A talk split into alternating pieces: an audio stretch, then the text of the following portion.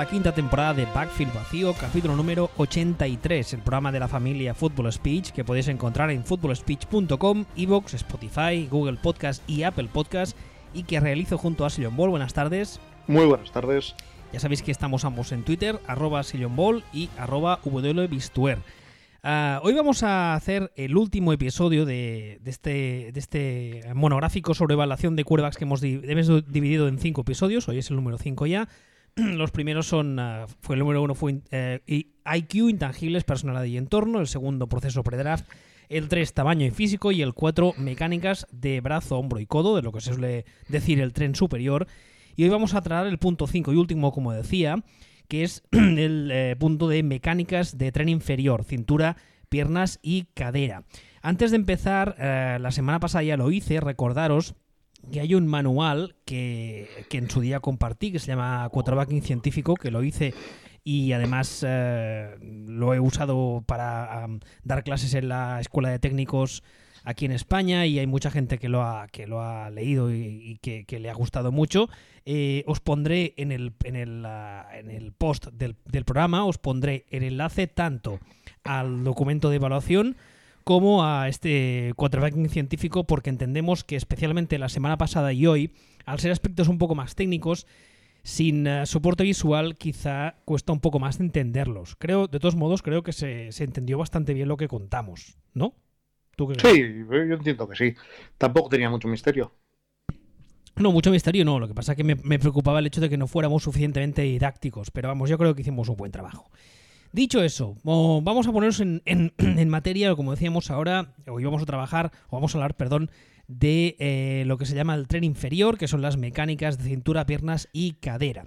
Uh, hay un dicho uh, respecto a la posición de quarterback que dice que el pase empieza en los pies. Es algo que he dicho muchas veces y lo creo nunca mejor dicho, a pies juntillas, jaja, jaja. Porque eh, no solo es el pase de fútbol americano, sino que uh, hay una serie de aspectos técnicos. Aquí, la semana pasada os introducimos el, el término de la biomecánica. Y hoy eh, deberíamos introducir un término que es la cadena cinética. Lo que voy a contar a los próximos dos minutos suena un poco a mates, pero os prometo que no y creo que se entenderá. A ver, la cadena cinética es un aspecto que se da dentro de la biomecánica. Vamos a hacer, si te parece, un repaso de lo que conté la semana pasada muy breve.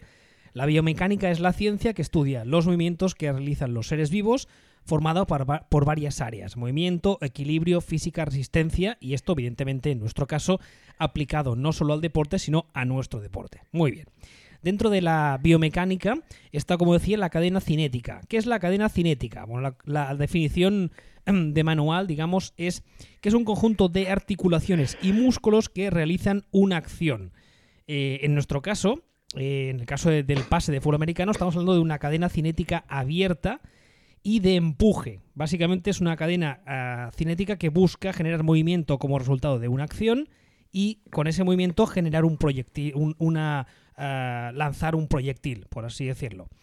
Uh, para que lo entendáis mejor, en el mundo del deporte hay varias uh, cadenas cinéticas abiertas de empuje, como son, por ejemplo, el baloncesto, eh, el béisbol, el balonmano, todos esos deportes que tienen en común con el nuestro, pues que uh, en un momento determinado, por A o por B, hay un señor que lanza una pelota, que lanza un proyectil. Lo que pasa que a nadie se le escapa que en función de las características físicas del proyectil, la mecánica debe cambiar, porque no es lo mismo lanzar un balón de baloncesto que lanzar una pelota de béisbol. Eso es bastante obvio, ¿no? Me estoy, me estoy enrollando mucho, es mucho, suena mucho a mates o se entiende. No, a mates no, suena bueno, a física, a física más bueno, bien, pero sí, bueno, al final no dejan de tú, ser mates. Tú, tú sigue que luego yo lo traduzco. vale. Uh, aquí, insisto, aquí hay muchísimos ejemplos, incluso hay muchos ejemplos que mucha gente no tiene en la cabeza a priori, pero un lanzador de jabalina realiza a, a nivel uh, de física, realiza la misma acción que un quarterback. Hombre, a ver, una, una cosa, me, o sea, si hay alguien que no se da cuenta que un lanzador de jabalina hace lo puto mismo con un quarterback. Bueno, claro, pero tú en principio son deportes completamente diferentes, pero al final lo que, a lo que me refiero es que es, es una cadena cinética abierta de empuje. Todos ese tipo de deportes, en el momento en que tú coges algo y lo lanzas con la mano, ¿se entiende? Eh, sea lo que sea, esa cosa que lanzas, desde una jabalina, un eh, peso de esos de atletismo, un disco, uh, una pelota. ¿Qué, qué, te, ríes? Del concepto un peso de esos de atletismo. Bueno, la cosa esa redonda que pesa, coño, una bola de esas de cañón de, media, de edad media, uh, un balón de, de balonmano, todo eso, esos son uh, cadenas cinéticas abiertas de empuje. Vale, dicho eso. Uh, finalmente, el último uh, concepto más físico que hay que introducir es la transmisión, transmisión de fuerzas. Como su nombre indica, básicamente lo que hacemos es intentar ejecutar una buena cadena cinética para uh, que la transmisión de fuerza de nuestro cuerpo al balón sea lo más pulida posible y eso haga que la fuerza que llega al balón sea la máxima posible. Básicamente es eso. En nuestro caso, ¿qué nos interesa? Pues nos interesa que la cadena cinética sea correcta para que le demos al balón uh, un buen spin, del que hablamos la semana pasada, una buena velocidad, un buen timing, que llegue a la distancia que nos interesa y no se quede corto, etcétera, etcétera, etcétera. Bien, dicho eso, como decía al principio, el pase empieza en los pies. Aquí, básicamente, en, el tren inferior, aquí hablamos de eh, muchísimas veces hablamos del footwork. El footwork, el juego de pies, es eh, una cosa que todos los quarterbacks se hartan de trabajar. Bueno, antes de empezar con o seguir más con el rollo, ¿quieres traducir lo que he dicho yo hasta ahora? O... No, es que es, complicado. Es, por un lado es sencillo, por otro lado complicado. Es decir, eh, ¿qué, es la, ¿qué es la puñetera cadena cinética? ¿O qué es una cadena cinética? O sea, una cadena, una cadena cinética no deja de ser eh, todos los mecanismos que, que pone en marcha el cuerpo físicamente, o sea, eh, no en plan biológico, sino como si fuera una catapulta, o sea, poleas y maderas. Es decir, la estructura de tendones, músculos, huesos, etcétera, etcétera, etcétera, etcétera, etcétera, etcétera, que pones en marcha como estructura para acabar, en el caso de ser una cadena cinética de lanzamiento, para acabar lanzando una cosa. Entonces, el momento que tú te imaginas mmm, el cuerpo como una catapulta, esa estructura que necesitas, eso es la cadena cinética. Sí, básicamente.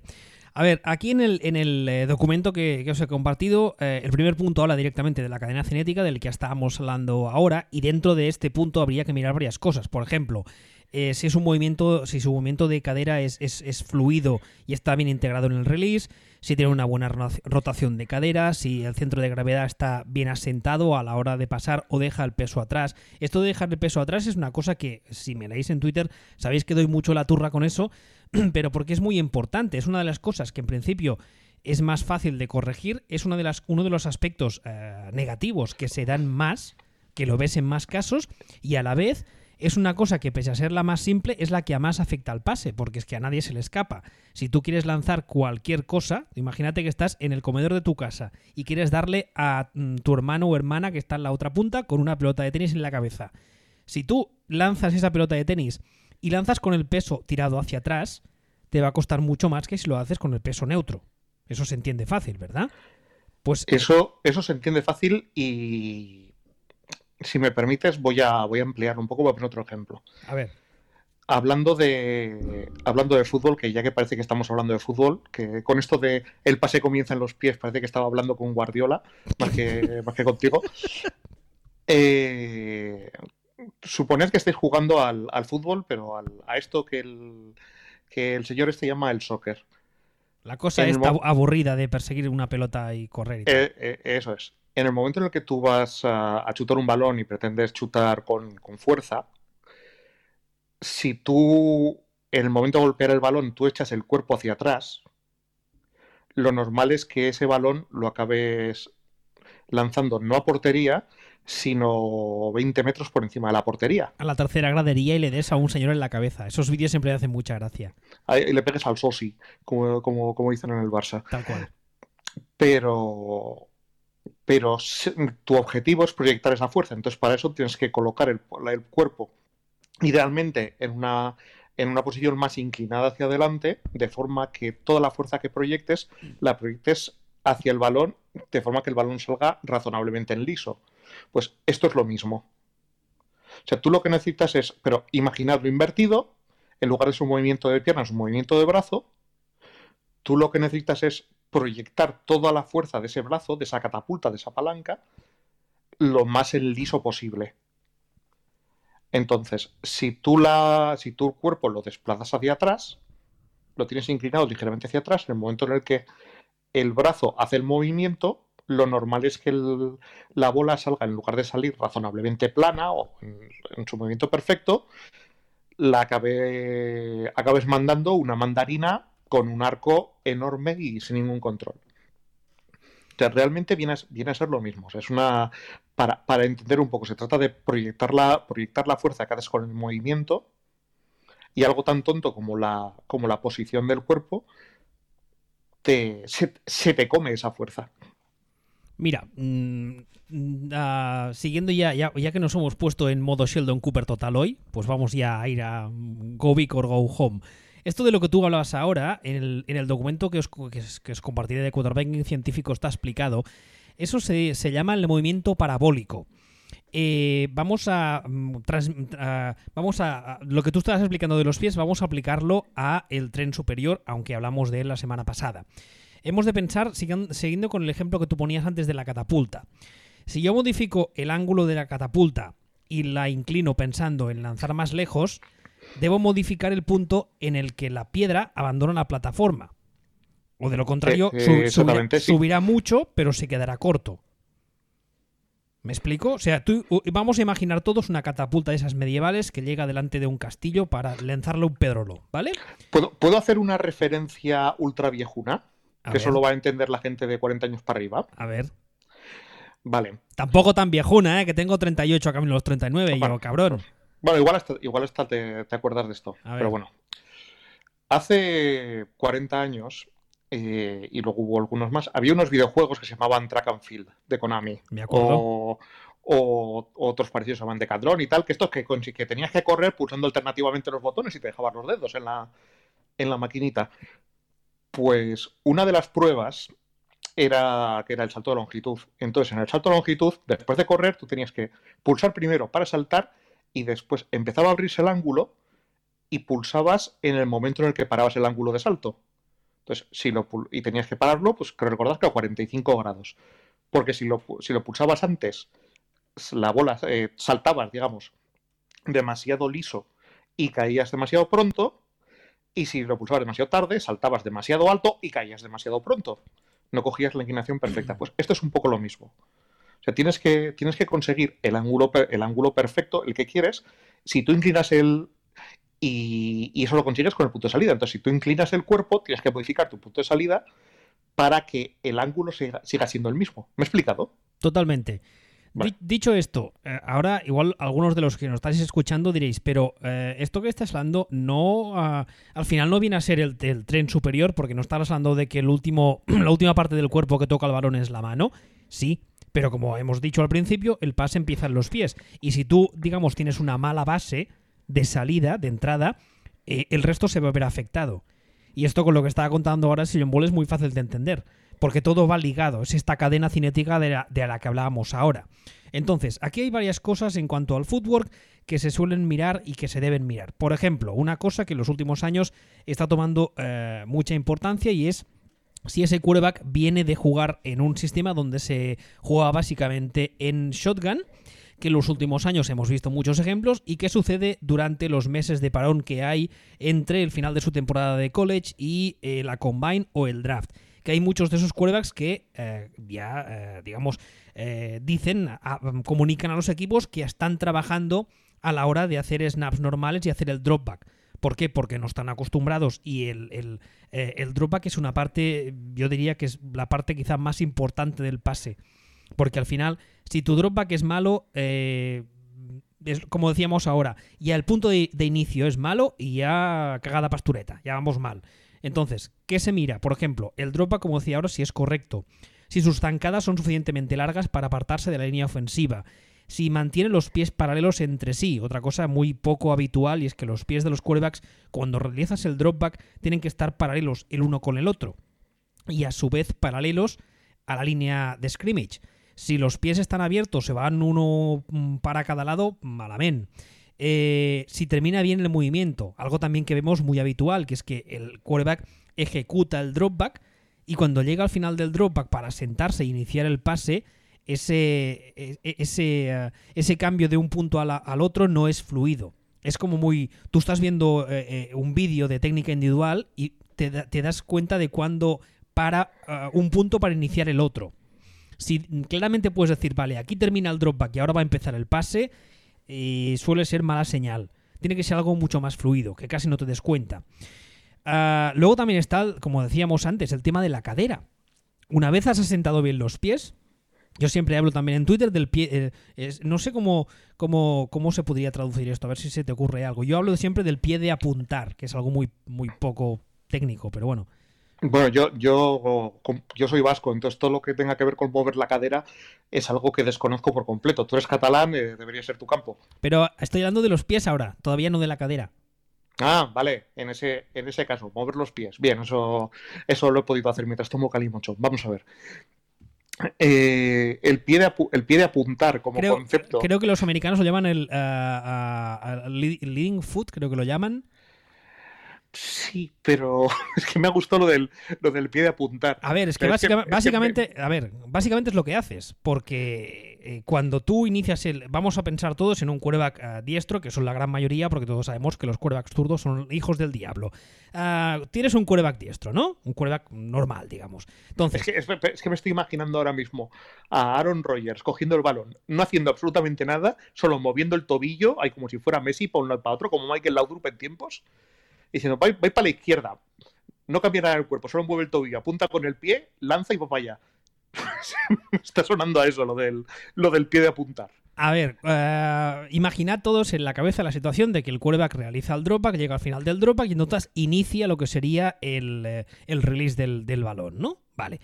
El pie, en este caso eh, izquierdo, ¿vale? En, el, en el caso de un quarterback zurdo, es el primero que plantamos y es el primero que tiene que, como decía ahora, es el pie de apuntar. ¿Por qué? Porque eh, en el manual de, de científico hay varias fotos, ahí sí, y lo veréis muy claro. Cuando yo, imaginad que yo quiero lanzar un go en línea recta, y por el motivo que sea, mi pie, mi, mi, pie de apuntar, me sigue sonando muy raro, pero ya me entendéis, está demasiado cerrado.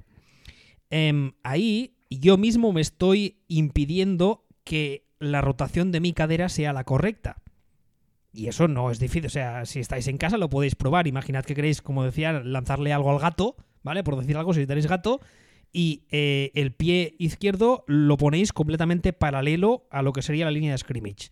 Aparte de que parecéis un poco mongers o, zombies del videoclip de Thriller de Michael Jackson, toma referencia viejuna, es que os va a costar más.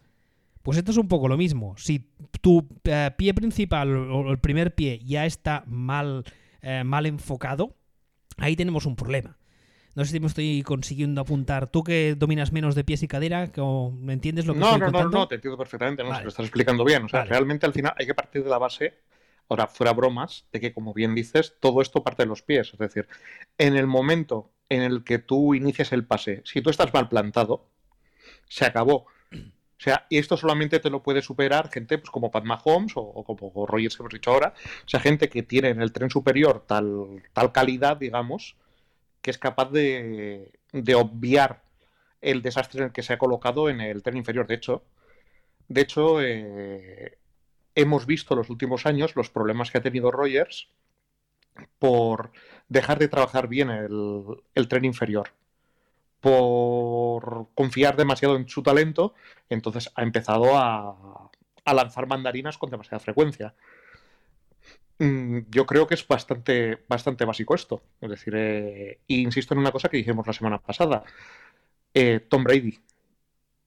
O sea, tú ves a Tom Brady, tú ves a, tú ves a Drew Brees y los movimientos de pies que hacen el, eh, tanto el dropback como la posición es de manual no, necesitan crear, crear historias raras, no necesitan crear pases mágicos porque todo su movimiento en sí es eh, casi te diría que perfecto, ¿no? Entonces, eh, en el momento en el que tú tienes que hacer un. Tú tienes que hacer un lanzamiento. Si ese lanzamiento lo haces mm, desde una. desde una posición en, el, en los pies mm, errónea, y me está viniendo, me está viniendo a la cabeza Tim Tebow, por ejemplo. Lo Sí, normal es que era acabes Tintivo- matando topos. Tintivo era uno de los problemas que tenía, sí. Uno de los que tenía. Sí, uno, uno de ellos, pues que en concreto el juego de pies de Tintivo, el dropback era horrible. No, no, Era horripilante. Era, era horrible, sí, tal cual. Era, era terrible. Mira, yo, yo, eh, también lo he contado muchas veces. A mí me gusta trabajar con quarterbacks jóvenes. El aspecto formativo es el que más me gusta. Lo he hecho muchos años. Y un ejercicio que eh, suelo hacerles a los quarterbacks al principio, cuando empiezo a trabajar con ellos eh, la temporada y tal, que les ayuda muchísimo a comprender la importancia de los pies en el pase, es ponerles, eh, coger a dos quarterbacks o un quarterback y un receptor y los pongo separados a apenas 10 yardas, una distancia muy cortita, ¿vale? Entonces le digo al quarterback, cuando lances el balón, quiero que los pies estén completamente eh, paralelos mirando hacia adelante.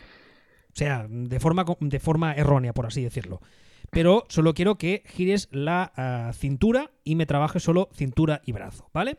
Cuando el quarterback más o menos esto lo tiene controlado y con el giro de la cintura tiene suficiente, lo que hago es coger al target, al receptor o al otro quarterback y lo voy moviendo para atrás. Llega un punto en el que ese mismo quarterback se da cuenta de que si no añade los pies y no los mueve, le cuesta cada vez más controlar dónde va el balón. Y esto es un, es un grandísimo ejercicio, eh, es muy básico. Si alguno de vosotros que nos escucha trabaja con quarterbacks o con quarterbacks, especialmente con chavales jóvenes, eh, es muy buen ejercicio para eso. Porque además, eh, insisto, eso os daréis cuenta cualquiera de vosotros si queréis probarlo, si tenéis un jardín en casa, si tenéis un comedor grande y no os importa darle a la abuela en la cabeza, podéis probarlo. O sea, intentar lanzar algo con los pies mirando hacia adelante, pararlos entre sí y ir aumentando la distancia. Cuanta más sea la distancia, más os dificultará el hecho de no añadir los pies a ese pase, por así decirlo. Y eso es muy importante porque al NFL, la semana pasada también hablábamos de ello, estamos hablando de que medio segundo de diferencia, o medio, ¿qué? Ni medio metro, 20 centímetros de diferencia en cuanto en donde pones un pase mm, puede significar la diferencia entre un touchdown y una intercepción. Entonces, eh, como también decíamos la semana pasada, y ahora tú ponías el ejemplo de Tom Brady y Drew Brees, son dos tipos que llevan durante muchísimos años, casi de forma obsesiva, cada off-season, y son dos tipos que llevan en la élite muchísimo, cada off-season trabajando sus mecánicas para pulirlas y, para mm, pulir pequeñi- detalles pequeñitos, pequeñitos que dices, tú lo, ves desde fuera y dices, pero si su mecánica ya es perfecta. Sí, pero quizá podemos mejorar un poquito más este ángulo de aquí o la forma en la que reparte el peso aquí. Y eso, eso eh, os, creo que no- nos hace a todos entender la, la importancia ¿no? de- de los pies en el pase.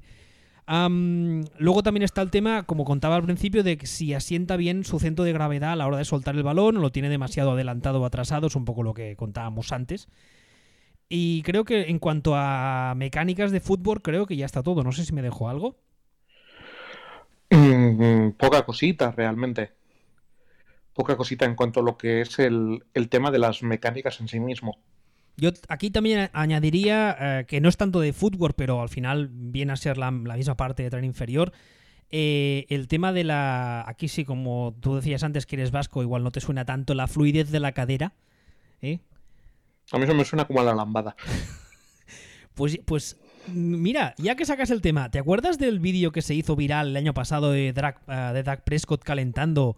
Que hicieron un montón de, de, eh, de montajes con música y tal, que parecía que estuviese bailando. ¿Te acuerdas? Sí, perfecta, perfectamente. que era, era un vídeo muy llamativo porque la verdad es que al principio resultaba cómico, pero a nivel de, de- fundamentals era, era buenísimo, era brutal. Porque es que justamente lo que estaba trabajando, lo que estaba calentando en ese vídeo, era esa transición de la cadera de, de- de- de la parte de atrás adelante, por así decirlo, explicado de forma cutre.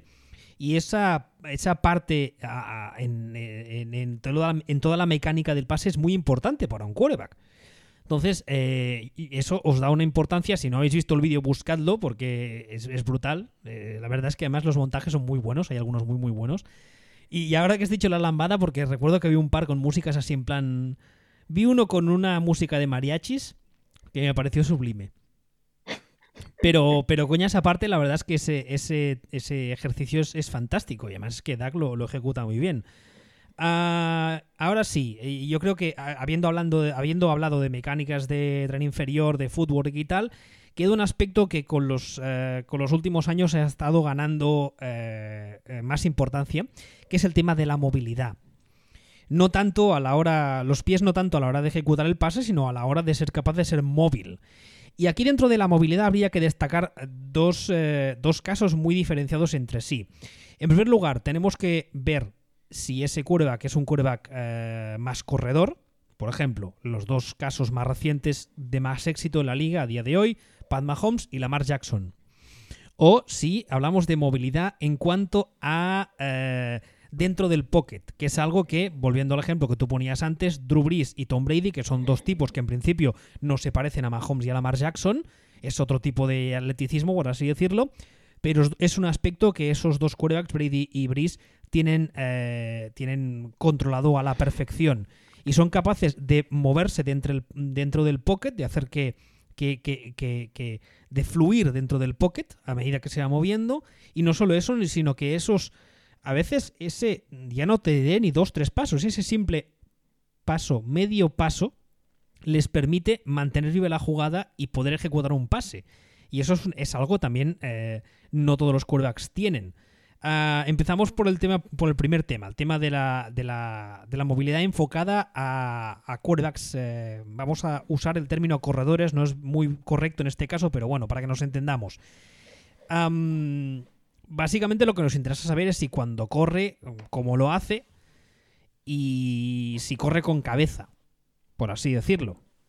Porque también hemos visto muchos casos en la liga, muchos años, de quarterbacks que eran muy, eh, muy móviles y tal. A mí, ahora mismo, a la cabeza me viene Cam Newton. Mm, bueno, ahí vamos a, vamos a divergir con, con Cam Newton. Bueno, pues vale. Yo, soy, cam, yo soy Newtista. Ya, ya lo sé, yo no, yo no, no, yo no mucho, pero bueno.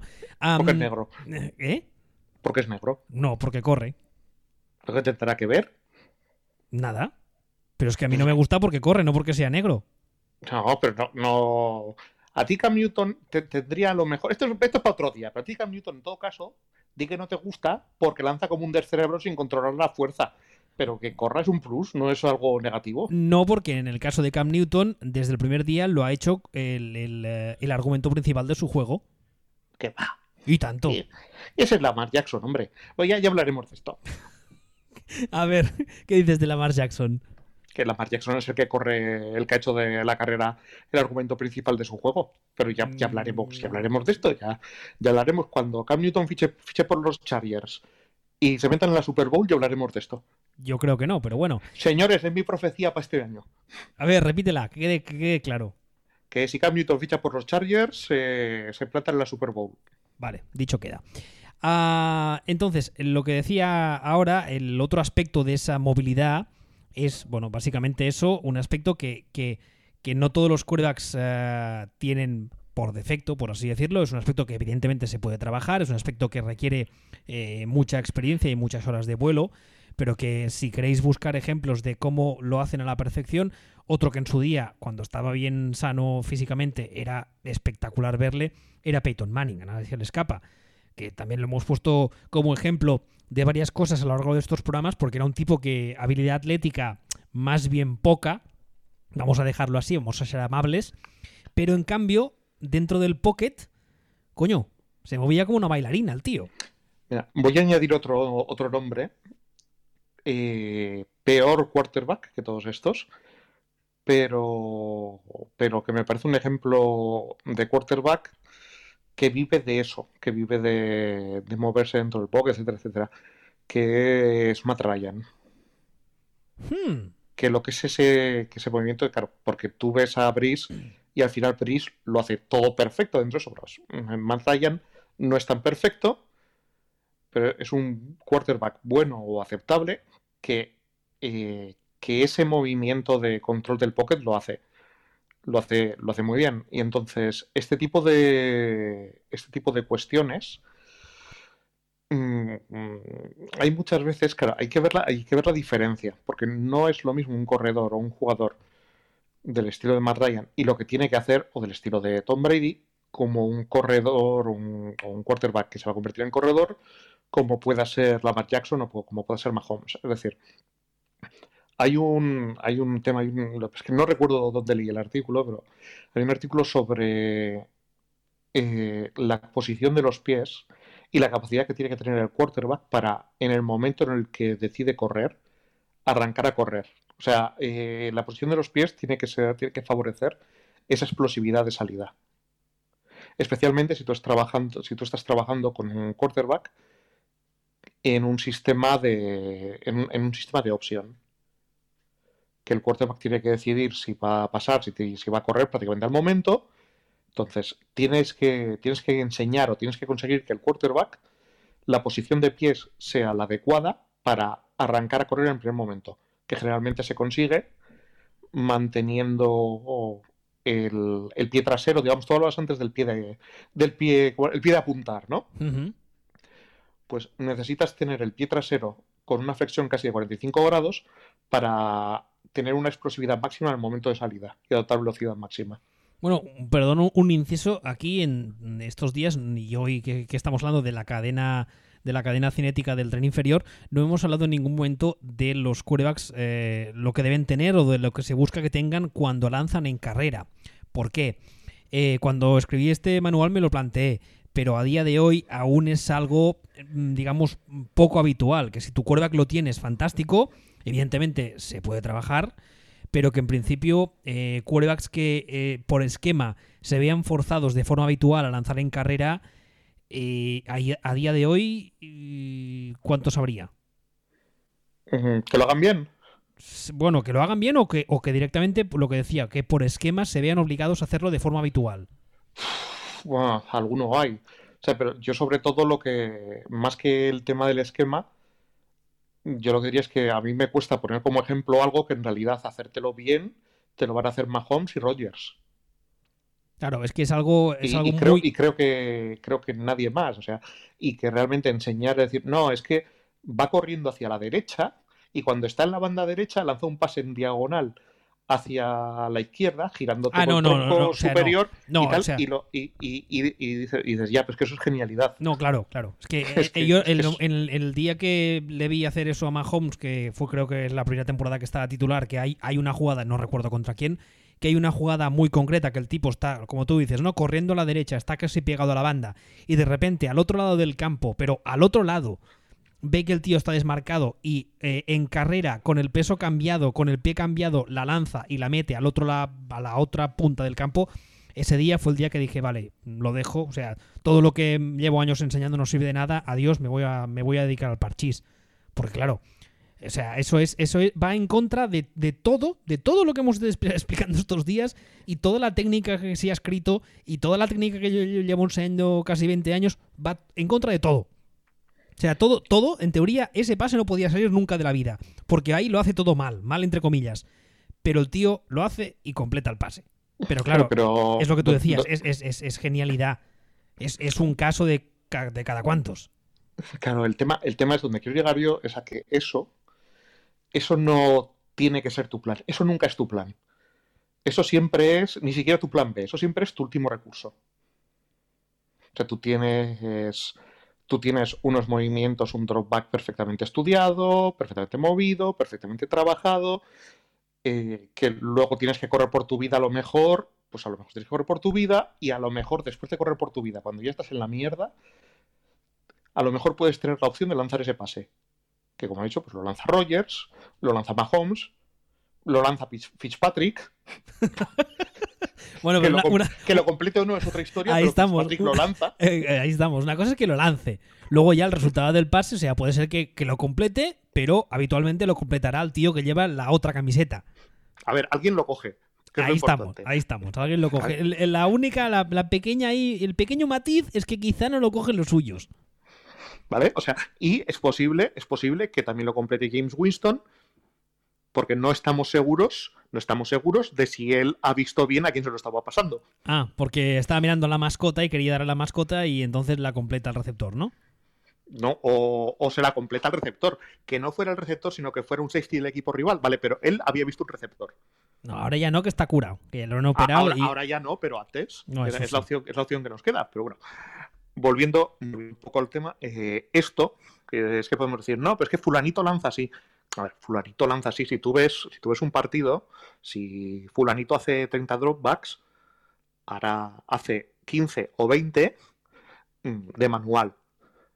Y hace 5 eh, ñapas y cinco genialidades, uno de estos. O sea, las genialidades no son la base, la genialidad es esto. Y de hecho, algunos de estos, cuando no está jugando mal, ha sido cuando, por ejemplo, se les ha caído la línea y de esos, esos 30 dropbacks, 25 tenían que ser milagros. Tenían que ser modo Dios. O sea, son cosas que pasan, pero eso no es la base y eso no es lo que hay que trabajar. Ese es, como digo, ese es tu plan C o tu plan D. No sé si me he explicado. Perfectamente. Bueno, pues eh, a no ser que quieras añadir algo más, eh, yo lo dejaría aquí. Yo lo dejaría aquí, eh, no sin antes, evidentemente, agradeceros que quien se haya escuchado las cinco turras estas. No han sido muy largas, con lo cual no os podéis quejar. Hemos dado poco la turra. La verdad es que era, eran unos programas que me apetecía mucho hacer a mí y que aquí el amigo se apuntó porque tampoco había mucha cosa. Y además es que nos ha caído justo con la pandemia global zombie esta. Con lo cual ha servido para distraernos un poco sí, es que estando, estando encerrado era esto o coger una taza y golpear en los barrotes gritando ática, ática. Es que tampoco, tampoco había mucho más. Ah, como os he dicho, en el, en el post del último, de la última parte de, estos cinco programas está no solo el enlace al documento original de, de, evaluación de quarterbacks, que además, insisto, no es el que había compartido en su día. Este es mucho más largo y mucho más... Eh, eh, está mucho más especificado todo. Y también he puesto el enlace al documento de quarterbacking científico que quizá especialmente para los dos últimos programas ayudará un poco más a entender lo que estamos explicando porque hay muchas imágenes, hay muchos gráficos y quizá cuesta un poco menos. Ah, pues yo creo que ya está. Si no tienes nada más que añadir, eh, lo que dijimos la última vez. Nada más. Cuando tú dijiste cuando Cam Newton fiche por, por alguien, ¿no? ¿Dijiste? No, no, yo he dicho los Chargers. No, me refiero a hacer el programa de Free Agency. Ah, ese sí. Ese sí, cuando Cam Newton fiche por alguien ya, ya hablaremos. O si parece que no va a fichar. Mm, también es cierto que con la situación esta del, coronavirus, por desgracia, está todo un poco así manga por hombro, como decía mi abuela. Pero vamos, algún día esperemos, eh, vamos a volver todos a la normalidad. Y además la NFL ya ha dicho que de momento no tiene ningún tipo de intención de, de cancelar la temporada, que todo sigue como estaba previsto el tema está que alguien quiera a Cam Newton, porque es que el problema es que a día de hoy no parece que tenga muchas ofertas, o al menos ofertas que le gusten a él. Yo ya te he dado un nombre. Chargers, y si es así, Chargers Super Bowl, ¿eh? tú lo has dicho. Hoy a día 30, 31, ¿no? A día 31 de marzo, que quede constancia de que tú lo has dicho.